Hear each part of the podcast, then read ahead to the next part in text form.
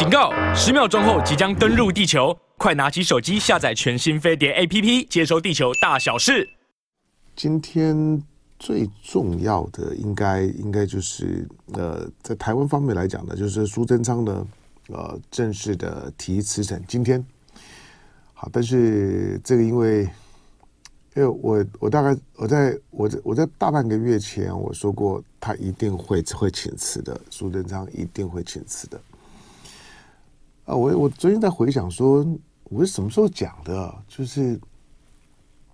哎呀啊，我想起来了，是是是嘉义嘉义市长的嘉义市长的选举，因为嘉义市长的选举，那因为因为 delay 了嘛，哈啊，所以他比他比其他的县市呢要晚个晚个大半个月的时间，好，所以。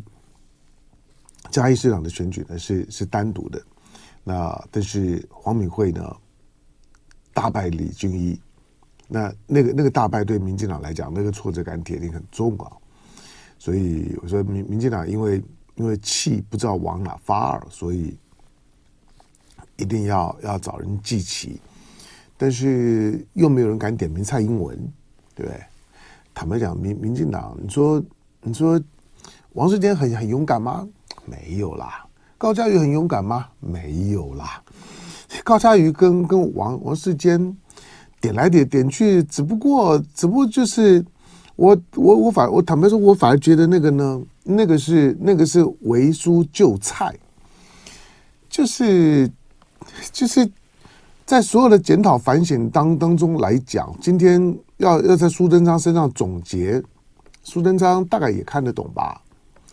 也看得懂，就是嗯，就是反正不管不管怎么讲嘛，反正反正安禄山要进城了，然后然后唐明皇好要要要带着带带着他他的这个爱妃，那要一路逃的时候呢，那六军六军不动啊，六军不动的时候呢，那一定要祭旗呀，啊祭旗的时候找找谁呢？那就大大家呢用用公审，那舆论大家用喊的，那不不不举手表决，那。就把王贵妃呃，把这个杨贵妃呢杀了，差不多就就是就这样吧。但是，但是杨贵妃的问题不就是不是唐明皇的问问题吗？那杨贵妃是是夺权吗？他他是密谋政变吗？没有啊。那那你说唐明皇要宠爱他，那那整个的国政的。治理该该总其成的是唐明皇啊，所以在这个时候呢，那蔡英文呢也就不客气了哈。既然大家都有有共识了，党内有共识，觉得苏贞昌如果如果不下台不负责，那呃大家的那个那个气啊没办法宣宣泄，也没有办法呢回头呢就糊弄了自己的选民，说呢啊我们这次的这次呢败败选呢完全呢就是苏贞昌的问题。孙孙上的问问问题在在哪里？如果如果有有问题，他会是他会是民民民进党在在任最久的阁揆吗？他扎扎实实实的从从二零一八年的败选之后做做到了，就在两个败选之间，二零一八年的其中选举大败，那败给了侯侯友谊。三十五万票，三这三十万票，然后苏贞昌就当行政院长，然后这次再败，那败得更惨。那如果败了当院长，那理论上来讲，这次败得更更惨啊。那苏贞昌应该应该应该呢得到更大的政治能量，蔡英文更支持他，民进党更拥护他啊。苏贞昌你好棒，我们这这次输得更惨了，那应该是这逻辑啊。所以我说，当然。不管是王世坚也好，高嘉瑜也也好，我说当今天，今天包括一些民民进党里面说啊，我们要要有有个地方党部好，比如说这新新竹地呃民进党的新竹地方党部说，我们要要要开除高嘉瑜，那也有人说呢，要要开要开除王王世坚，觉得呃炮口都向内，那对党呢造成了伤害。说实在的，造造成什么伤害呢？就是。要不是民进党里面还有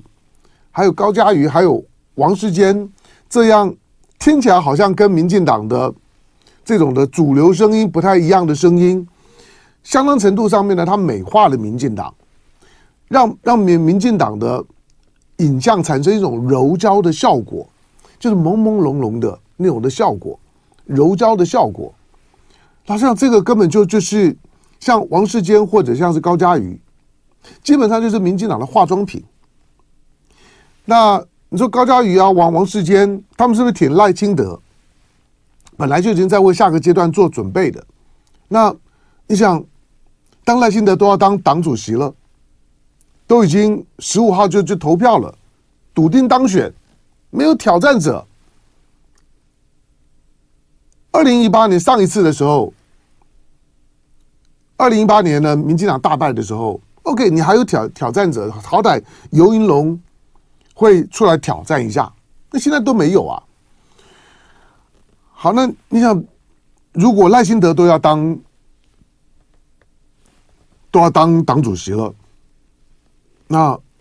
赖赖清德是那种那种冒雨，那那跟高高嘉瑜呢一起呢在街头上面站上选举车，是那种那种呢风雨同舟的革命感情啊！你们你们这些的。地方党部的是套好招了吗？是套好招的，觉得好像也也在帮高嘉瑜解套吗？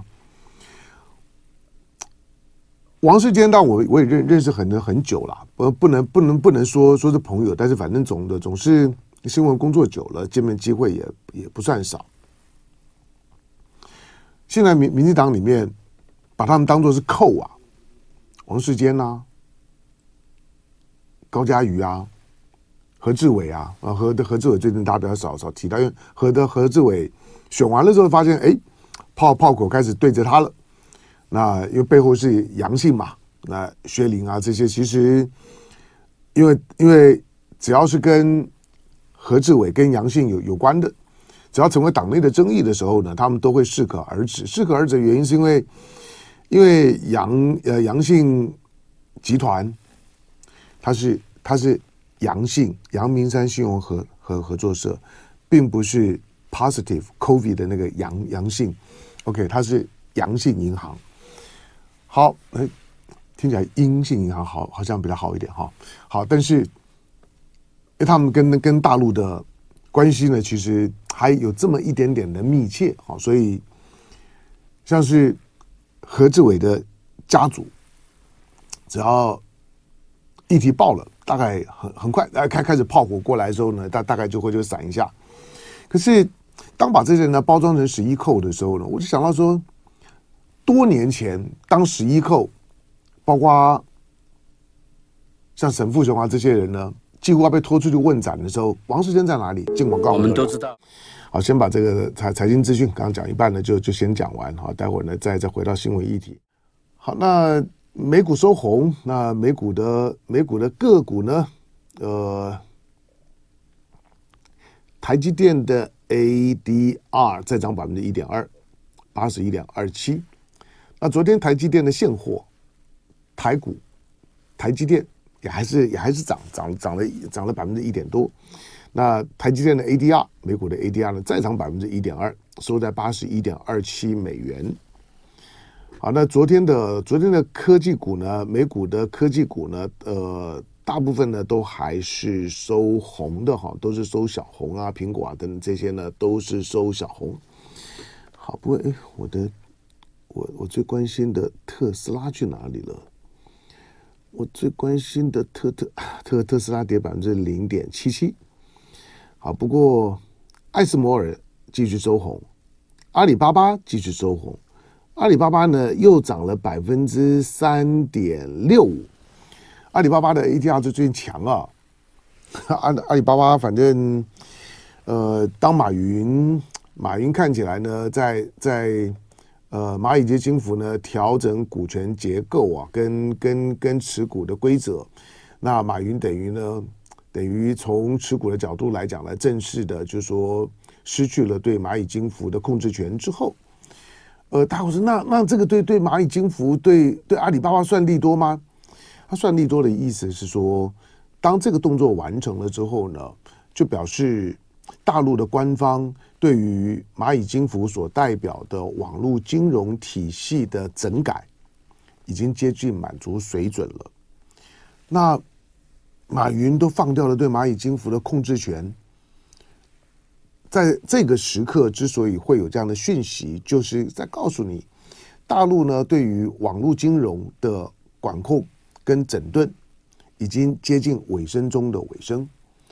当，因为网络金融的整顿，连带的呢，对对于对于就是说呢，民营企业，因为网络金融几乎都都是民营企业嘛，啊，这些呢网络平台的整顿。因为大陆在这方面，大陆的大陆的民间民间民间企业的总体的表现，所以你所有想象的民营民营事业绝大部分的表现，它都表现在这个领域里面。那今天全世界在认识认识大陆的企业，几乎也都是在网络上面，不管是抖音、阿里巴巴、腾讯啊等等都一样。那因此，对于阿里巴巴对对于蚂蚁金服的这个网络金融的整改，从如果你仔细看这些的新闻的细节，那个整改是有必要的。它毕竟，毕竟它它使得使得传统的金融的金融体系的稳定性的掌控，因为网络金融的出出现，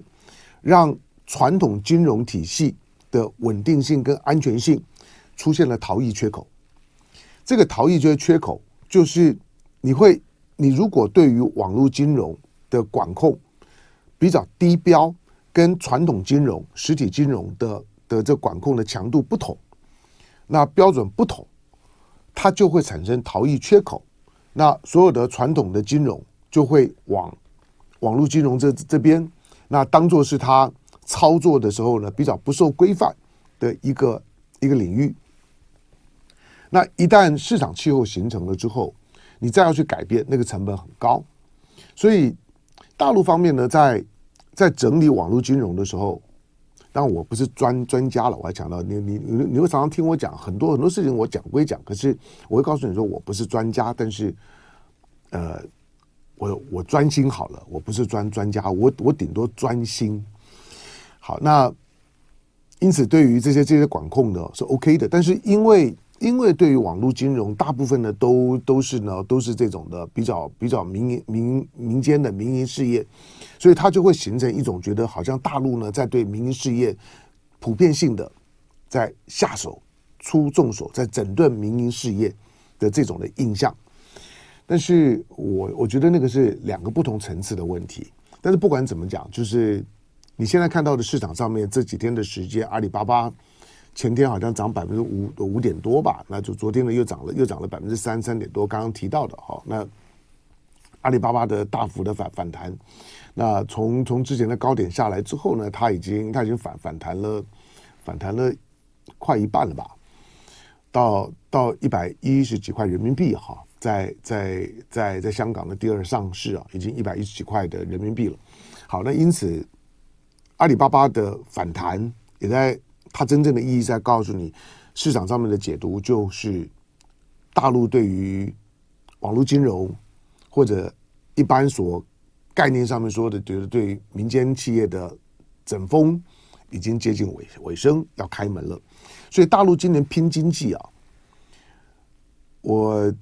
哦，昨昨天的东南西北龙凤配，我我我和凤馨在在沟通的时候呢，我我在我在，因为我们会做一些观点上面的沟沟通啦，就我对这一件事情的想法啦，或者或者或者我的一些的一些概念。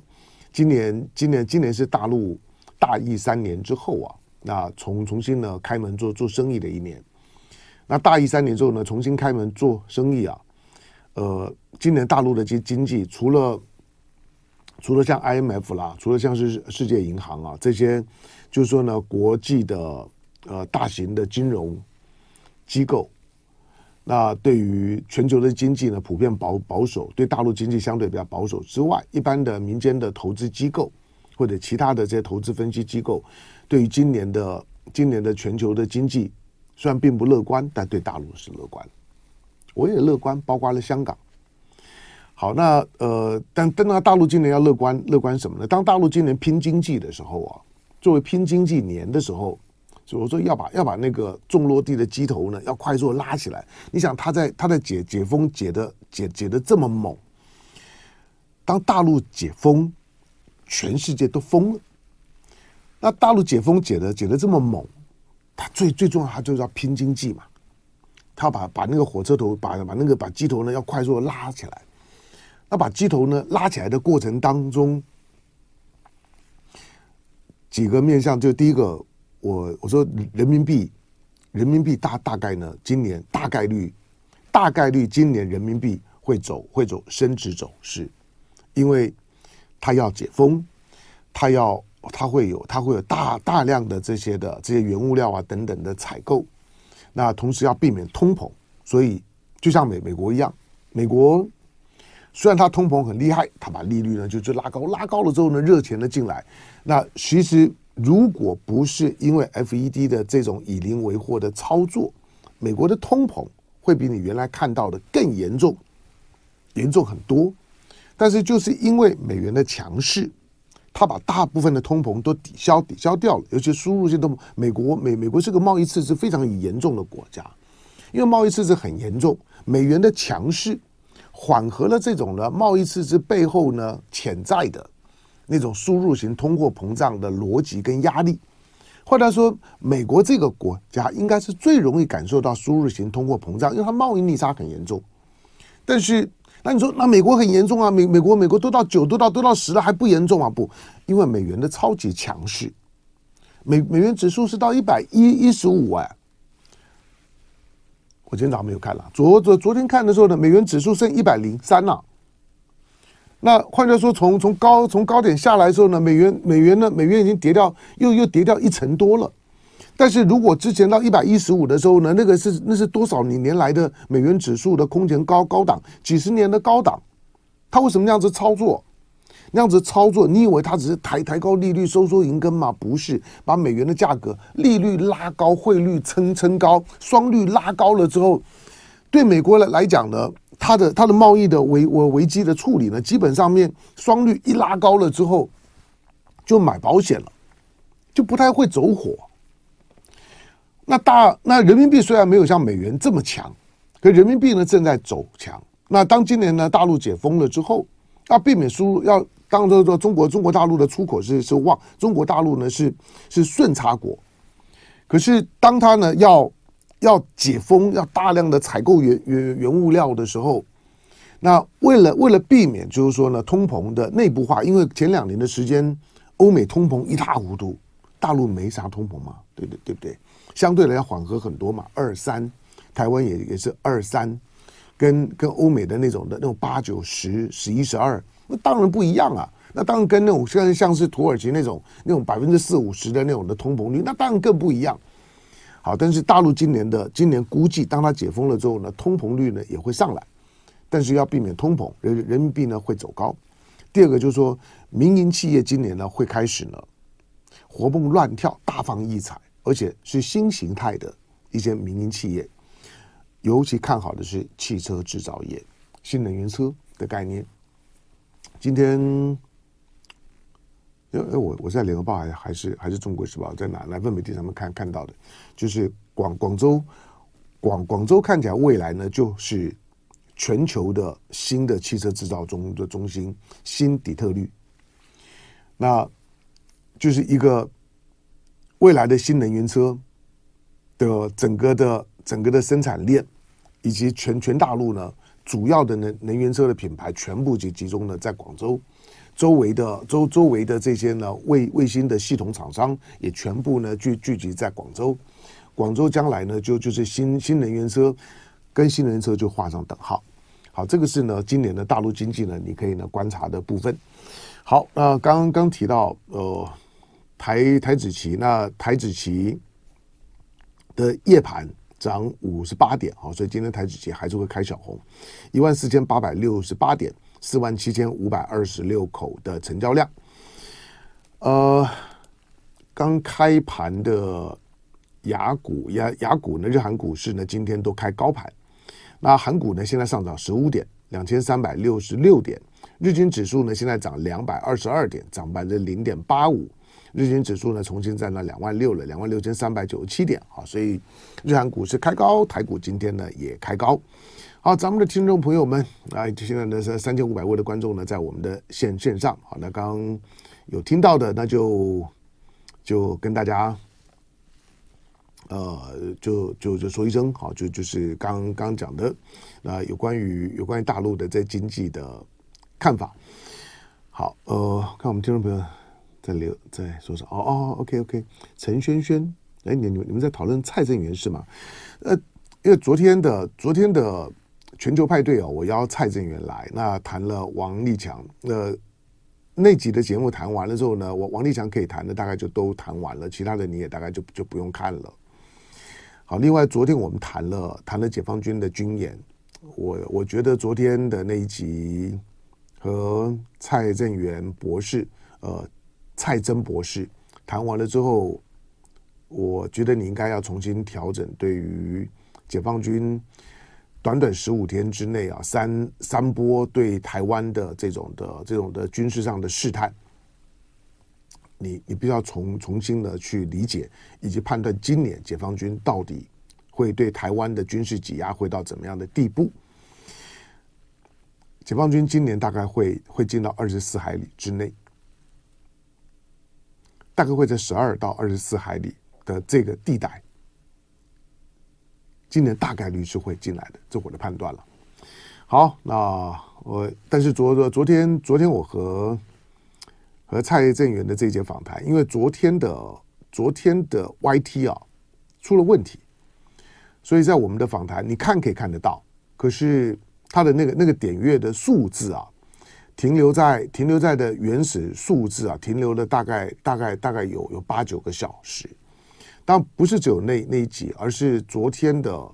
昨天观点平台上面，甚至于昨昨天丰富平台也一样，应该有很多平台都有相同的问题。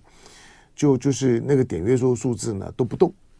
啊，但是昨天我判断昨天的从从按赞数啦、留言数啦的各方面的数数字来看的时候呢，OK，那大家看起来大家呃还蛮喜欢蔡正元的哈。好，那没关系，那我会反正老朋友了啊，随便聊呢都开心，那会再再再再跟大大大家呢再再安排，呃，看什么？啊，王王者风范，希望香龙多请蔡正元。会啊，会啊，就是呃，那平常我们就就是 Line 啊上面啊，常常会交换意见的朋友。那有一些的，有些大一点，比如说碰到王王王立强，我当第一个就想到他。而且因为王立强这件事儿呢，呃，其实媒体的讯息量不多，所以我我自己还准备准备功课啊，还。还还是做了很很多的澳洲当地的网络搜搜寻，都完了之后呢，才约来。好了，那回到回到刚刚讲的今天的今天台湾呢，就是苏贞昌今天要提辞呈。那你你看到就是说今天呢，自由自由自由时报的自由时报的头头版都没有啊，自由时报的头版都没有内阁改组的讯息。那那为什么这么的笃笃定呢？因为今天联合报，联合报呢今天的今天的些讯息呢是苏贞昌今天提辞呈，新阁揆锁定承建人，党政高层说很快会发生。好，那像这种呃对民民进党的来讲呢有有点难以启齿的新闻，大概就不会就不会是自由时报的重点。但是这个时候你就要看看联合报啦，看中国时报了。好，那我刚刚讲就是说。前面呢，前前面前面讲到，现在民进党里面在经过了这次败选，因为这这个九合一的选举的败选，他不止让蔡英文创下了就是说任期八年两次的地方选举都大败，这次的败呢败得更惨了，创下了民进党党史的记录。那这样就是说，二零一四年呢靠着柯文哲的光环，当当时民进党真的是靠着柯文哲的光环。二零一四年意外的攻下了北台湾，因为传统上面大家觉得北蓝蓝绿嘛，所以二零一四年那个那挫败对蓝军的士气，对北部都会区的那种的政治感觉影响是很大的。那柯文哲在柯文哲这个人在那个时候的政政治的那种的性格萧笑，所以呢很有凝聚力。来进广告。好，我们我我继续简简单讲，因为柯文哲的这种的特性，所以意外的让让民进党在二零一四年地方选举狂胜。因为之前已经有洪仲丘事件，之前已经有已经有太阳花事件，之前已经有反服贸事件，之前呢已经已经有已经有废核四好废核的事废核的事事件，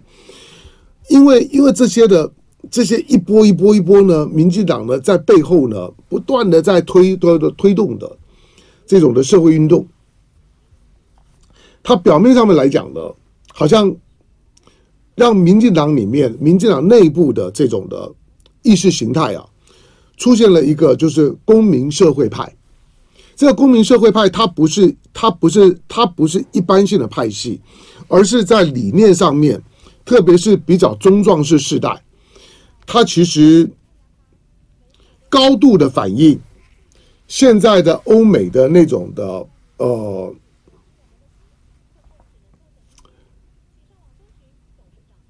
带着一种白左思潮的这种的这种公民公民社会意识的主张，所以其实他对民进党的当下的政策走向的影响并不算小。好，那但是柯文哲的柯文哲帮民进党的存下来的本钱之后，因为民进党跟柯文哲也也翻脸了哈，柯文哲现在可能恨民进党比恨国民党都还多一点，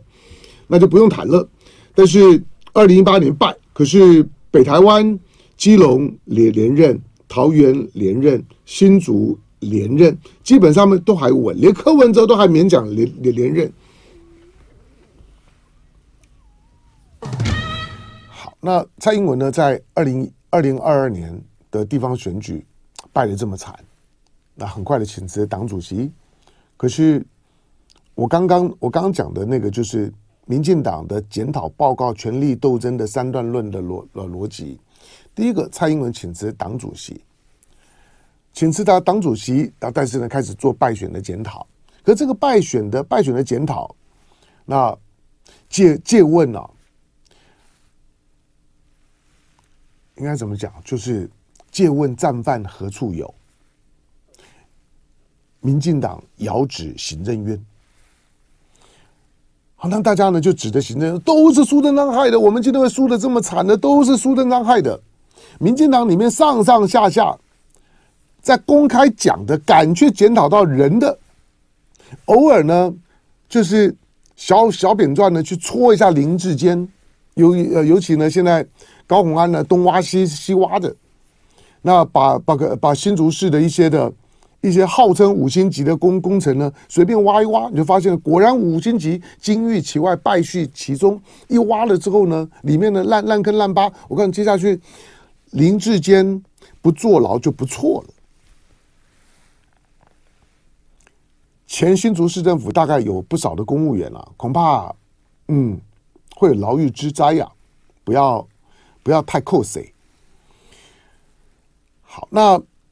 除了林志坚以外，民进党其他检讨都都是虚的，就是只检讨苏贞昌。我猜想苏贞昌呢，以苏贞昌的个性啊，除了满腹委委屈以外啊。他愤愤不平，但是没关系啦。苏贞昌现在虽然虽然呢一身的大便，民民进党把大便全部丢在他身上，全部丢在苏贞昌一身的的的的大便。那呃，今天如果提辞呈，回家洗一洗。但是蔡英文为了渡苏贞昌悠悠之口，因为苏贞昌如果如果真的发发起火来，口无遮拦的，这两个人关系本来就不好。我我认为蔡英文是怕苏贞昌的。所以他请辞以后，我相信蔡英文一定会去好好的想办法安大、安抚，就是苏贞昌。所以苏贞昌这个时候成为败选检讨的头号战犯，但要当头号战犯呢、也不是这么简单的啦。像苏贞昌这种级数的头号战犯，基本上面你受了委委屈，但是一定。失之东失之东隅啊，收之桑榆啊，收获一定很很多的。女儿的连连了连任啊，等等这些没问题。我讲蔡英文一定一定打打打包票。你放心，我你年纪也大了，那写行政院长也干很久了，这个时候你你当我的防防弹衣，当当我的遮羞布，当我的抹布，好，那我一定会好好的照顾你。那你放心。可是我是说，今天呢，民进党里面如果不是有王世坚、高嘉瑜、何志伟。这几个人呢，炮口对着苏贞昌，完全不敢提蔡英文。蔡英文提到蔡英文的时候呢，都用都用英文字 “it” 代替，那是佛地魔。我们不可以直呼他的名名讳，很可怕。像我们这种小孩子，从从小就被教育的说，不要讲那个字，晚上的时候不要讲那个字，他会来找你。哪一个字，大家大家自己想。但是，就像《哈利波特》里面的佛地魔一样，其实那个文我文化的那个味道差不多。我们不要叫他的名名字，你叫他的名字，他听到了他就来了。所以你看到《哈利波特》里面的时候，Harry Potter Harry Potter 里面那个呢，大家很小声讲话，就是不要叫他的名字，不要召唤伏地魔。所以在民进党里面也是一样，不要。不要叫蔡英文，你叫蔡英文，蔡英文就会来找你；叫蔡甲博士就可以了。好，那当这些人的检讨都指着苏贞昌，不敢提蔡英文，这叫什么检讨呢？你你你你回头看看国民党败选的时候，大家是怎么怎怎么 K 马英九的？去看看国民党败选的时候呢，大家呢是怎么怎么怎么去 K K 朱立伦也好，K 吴敦义也好。国民党的领了领导班子，管你当总统、当党主席，哪一个不被不被 K 的？K 的满满满头包，大便一定往你上丢。你看到国民党检讨的时候，什么时候去 K 行政院长？或者民民进党检讨？你看，你看这两个党，一般的选民或者我们的听众，你看得出来中间的差异吗？你看得出来，民进党的败选检讨最假的就是假到今天苏贞昌请辞。今天看起来好像这些人是好像想要十一扣，是民进党里面扣啊，急欲去之而后快。但真正的扣并不是这这这几个，真正的扣是另外那个扣扣了。那当今天检讨这这几个人说，好像呢他们是当年的十一寇的副科。拜托，当年十一寇的时候，那十一寇都都都不跟王世坚同同台的。那个时候的十一寇都认为王世坚就是标准的保皇派啊。物换星移之后，王王世坚现在竟然变成寇了，这个真妙。我还我我还记得在当在当时呢，这个选选选市议员啊什么的时候，那民民进党里面的候候选人呢，联合联合联合联合竞选的时候，大家一起呢站上宣传车的时候，一辆宣传车上上面，其他的其他的几个民进党候选人站一边，我记得包括沈富雄吧，大家站一边，另外一边呢。只有王王世坚一一个人，就知道那个车呢很不平衡，你就知道大家呢对那些的十一扣，对民进党里面呢有点自视甚高的，觉得是民进党里面的清流，是民进党里面的反省派的人来讲呢，是不把王世坚就把王世坚推得很外面，觉得这就是那传统的民调保皇派，守就是那种很守旧的、很保守的保皇派。既得利益派，跟跟现在竟然会把王世坚呢当当成是民进党里面的改革派的良知，到底是脑袋出了什么问题啊？好，但是不管怎怎么讲了，我是说这几个人检讨了半天，检讨到苏贞昌下台的这一刻，好像大家达成共识了，就是苏贞昌。要当战犯要负责，可是我说这种事情是苏贞昌负责的吗？台湾苏苏贞昌是谁？是谁派的？苏贞昌是蔡英文派的。老百姓有投票选出苏贞昌当行政院长吗？没有啊。老老百姓蔡英文在选举的时候，不是从南到北每一场都在讲说我的八百一十七万票，所有的选民支持民进党是投给蔡英文啊。所有人都是你你你用的，啊，都你用的出问题的时候去怪一怪怪那个人，那个人当然也有问题，可是蔡英文没有问题，那这逻逻辑真太离谱了。民进党到现在为止，没有人敢敢稍微小声的在检讨的时候提到 it it it it，那你就知道那个那个检检讨是假的。那今天你看到的王世坚、高嘉瑜、何志伟。这些人竟然变变成了改革派，变成了清流，这真是很好笑的事啊！就是检讨检讨苏贞昌需要很大的勇气吗？不用吧。检讨苏贞昌，不管从民进党的派系，或者他做了做了这么久，把徐大人位位置呢都卡死。那这这次呢，民进党败选的败将这么多，要怎么安插呢？对不对？所以我就说他下来之后呢，也不要考虑陈建人了。这个时候呢，当然应该，我觉得最适合当行政院长是林林佳龙。苏贞昌输侯友谊三十万票都当行政长当那么久了，林佳龙输了四十五万票了还不当吗？那个不合逻辑啊！好，所以今天苏贞昌请的请辞，这个呢，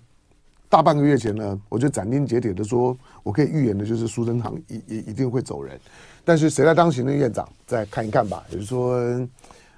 陈陈建仁，当然陈建仁是陈陈建仁，一方面一方面他通上帝嘛。那这个这这这我没办法，我不通的。第二个，他通蔡英文，这个我也没有没有办法。他他拒绝三通，可可可是他两通啊。你想一个人呢，当他通上帝、通蔡英文的时候，那这那就就就不用三三那三通了。好，那所以呢，陈建仁的机会呢也不小。再来郑文灿，呃，郑文灿也一样。那但是郑文灿的行政经验呢，应该会比陈建仁好好一点。那陈建也当过副院长。所以很难说，好，但是苏贞昌下来大概是笃定的。好，那再来几条的国国际新闻。有意思说，我我昨天都还都还提到说呢，英国英国昨天在本土啊发射火箭，我昨天都还觉得那个火箭技术的普及化、平民化的那个时代，真的彻彻底底到了。不只是呢，有 SpaceX 啊，大陆呢，其其实呢，这种的民营的、民营的这种的，就是说呢，就是说，呃，卫星啊，那火箭啊，这种的发射的产业呢，也雨后春笋一般。那像韩国也发射，那日本啊、印度啊这些更不要讲，阿联酋啊，像英国呢也自己发发射欧洲的亚利安卫卫星啊。那英国英英国是英国是自己发发射，所以你就觉得好像现在发射卫星、发发射火箭，大家都可以发发射。虽然还没有办法像是 SpaceX 猎鹰九号一样射出去收回来，再射出去再收回来。马斯克之前才讲了，就他今二零二二年他最大的成就就是 SpaceX 发射六次收回来，一枚一枚火箭可以。可以回收六次使用，那个那个成本就就是起码是能力六分之一，那超那超爽的。其他的其他的火箭它还没有办法达到那样子的一个一个技术啦，但是就像是电动车一样会跟得很快。可是英国英国昨昨天的发射竟然失失败了，英国英国昨昨天的火箭的发射的失败啊，这个对对苏纳克政政府的打击呢可能还蛮大的。第二个呢是岸田文雄的出访，岸田文雄。在很短的时间之内要出访五国啊，他先到法国，好，那昨天跟马跟马马克龙马克宏见面。他到欧洲哦，我比较特别就是说，他没有他没有去访德国。你看，你看的马克宏这一次的这次访问，当然都都是大国外交啊，而且呢，显然就就是为了他今年五月份在广岛的 G7，因为因为今年的 G7 的峰会在日本。一共才七个国家嘛，很很容易轮轮轮到的。今年轮到日本，而且安排在广岛。那为什么安排在在广岛呢？广岛是广岛是岸田文雄的家，岸田文雄的选区啊。你可以说呢，广岛是他老巢。当然，过去我们谈到广岛都是二战的记忆啊。不过广广岛现在复原的很很好了。好，那他因为要。要要办 G7 的峰会，所以我之前大胆的推论就是说，岸田文雄不管他民调怎么低，第一个党内没啥杂音，因为他虽然民调低，可是党内呢，安倍派呀、啊，什么什么派呀、啊，这种细细川派呀、啊，看起来没有要要斗斗他下台的味道，所以他还他继续当党魁，就是他仍然是自民党的各派系现在的共识。所以即使现在的声望跌到三成，三成以下一点，那不同的民调不太一样，那他大概还不至于呢会会离开，尤其五月份那有 G G seven，所以岸田文雄呢，一方面开春了之后的大国外交，同时呢，因为要办 G seven 嘛。那去把这些国家呢扫一遍，扫一遍呢，也提高了自己的国际能见度。不过，你从岸田文雄的出访的逻辑，你大概就可以看得出来，就是中国在他的外交安排的逻辑上面，跟美国跟跟日本的这些国家就很不一样。就是美国跟日本啊，就是很明显的大小眼，就是拉帮结结派呢，找哥们串门子呢，就那几个。那门门不当户不对的也不装，但是中国比如说啊，比如秦刚，秦刚秦刚现在接接接外长，秦刚接外长的时候呢，他的第一次的首首访非洲，哇，这这次非洲行程排很密啊，那我我都忘了，反正要要要去很很很多国国家。那说秦刚秦刚秦刚干嘛要特别去非洲部？中国大大陆啊，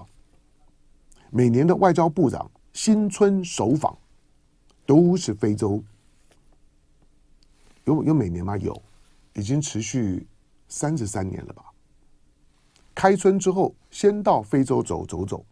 看看老朋友、黑朋友，那些美国口中的粪坑国家，拜登连进去都不愿意。那你看，川普当总统不会去非洲啊。但是中国不是，所以你说美国呢？今年说啊，我们要好好经营非洲，我我们我们把非洲的非非盟，包括非洲非盟里面的五十四个成员国，都把你们找来到到美国，我请你们到华华盛顿来看看大国气派，以为这样就能够把非洲关系搞好。你看到中国的外交的出访，就是告诉你，虽然你今天是地球上面呢发发展最最最迟缓的。就是以发展的角度来讲，非洲就是迟缓儿，但是我没有放弃你。那我跟你在一起，我们一起走。一个大国三十三年外长新春首访都都到非洲，我如果是非洲人，我会不感动吗？那你美国要凭什么去竞竞争呢？岸田文雄也一样，你开春了之后呢？你看说中到中国访问的是谁？是菲律宾，是。是是这个中中亚的国家。